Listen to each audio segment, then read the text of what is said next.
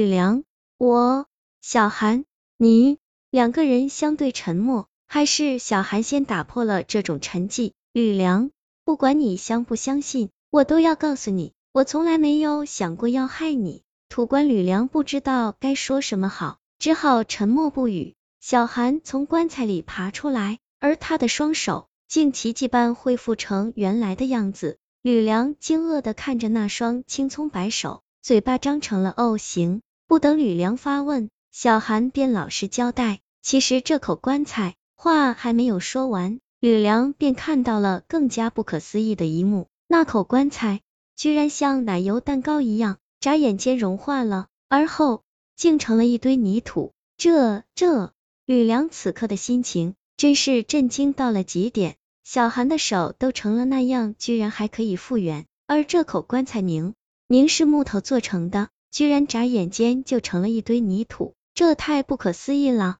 小韩叹口气，接着他的话题说道：“吕梁，我该怎么向你解释呢？那口棺材叫土棺。”而这些泥土中埋藏着无数亡魂，我不知道这些亡魂是从哪里来的，也不知道他们是好是坏。他们主动找上我说可以帮你摆脱那个纠缠你的女鬼，我我也是没办法才答应他们的。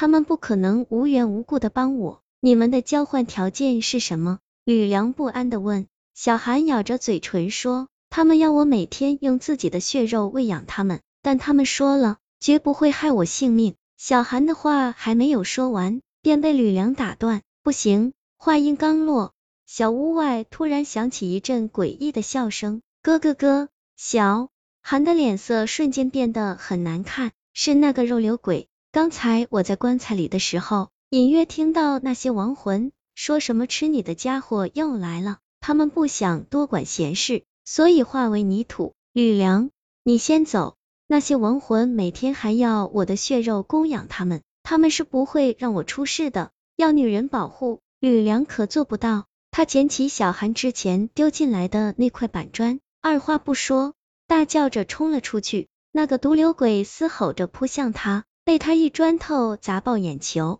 顿时一股腥热的液体溅得吕梁满脸都是。他用手在脸上抹了一把，恶狠狠的瞪着毒瘤鬼。心中的怒火越来越旺，小韩紧随其后的追出来，看到吕梁发疯一样的情景，急得直跳脚。他想扑上去帮忙，没想到毒瘤鬼突然向他扑来，小韩闪躲不及，被毒瘤鬼刺穿胸口，嫣红的鲜血将他洁白的衣服染红了一大片。噗嗤一下，毒瘤鬼将小韩的心脏掏了出来，鲜血滴答着流淌了下来。小韩。这突如其来的变化，着实令吕梁惊愕。他惊叫着扑到小韩跟前，将他搂了起来。而在他身后，那些亡魂似乎受到了很大的刺激，蜂拥着扑向毒瘤鬼。只一眨眼的功夫，那毒瘤鬼便被吃的骨头渣都不剩了。那些亡魂将死去的小韩和吕梁团团围住，从外面看，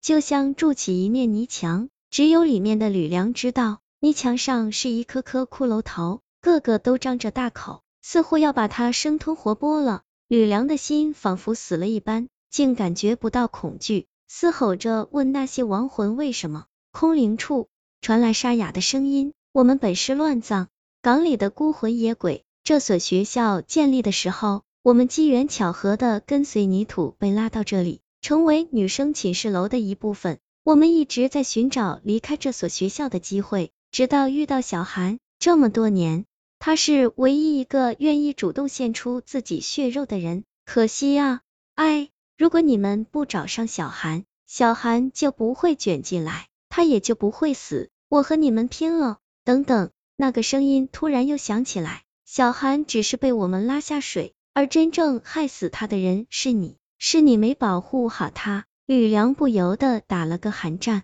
是呀，是自己无能。没保护好小韩，他们诱惑他说：“你想不想救活小韩？如果想的话，就按我们说的做。”一念之差想，吕梁当然想救活小韩，于是他毫不犹豫的答应了亡魂的要求。那堆看似平凡的泥土，仿佛有一股无形的力量钳制着他们，缓缓筑起四面墙壁，头大脚小。赫然便是一口棺材。躺进来吧。吕梁行尸走肉一般爬进棺材里。上一次棺材里面太黑了，什么也看不清，而这一次棺材盖没有盖上，里面的情形一览无余。这棺材内密密麻麻的全是骷髅头，有的咧着嘴诡异的微笑，有的将牙齿咬得咯吱直响，有的双眼透着一股阴森诡异之气，比活人的眼神还可怕。猛然间，吕梁醒悟过来。自己这是在做什么？这些亡魂怎么可能那么好心无条件帮自己？他们既然有本事让小韩复活，为什么不帮他们自己？吕梁想从棺材里爬出去，那些骷髅头蜂拥而来，将他困在棺材内。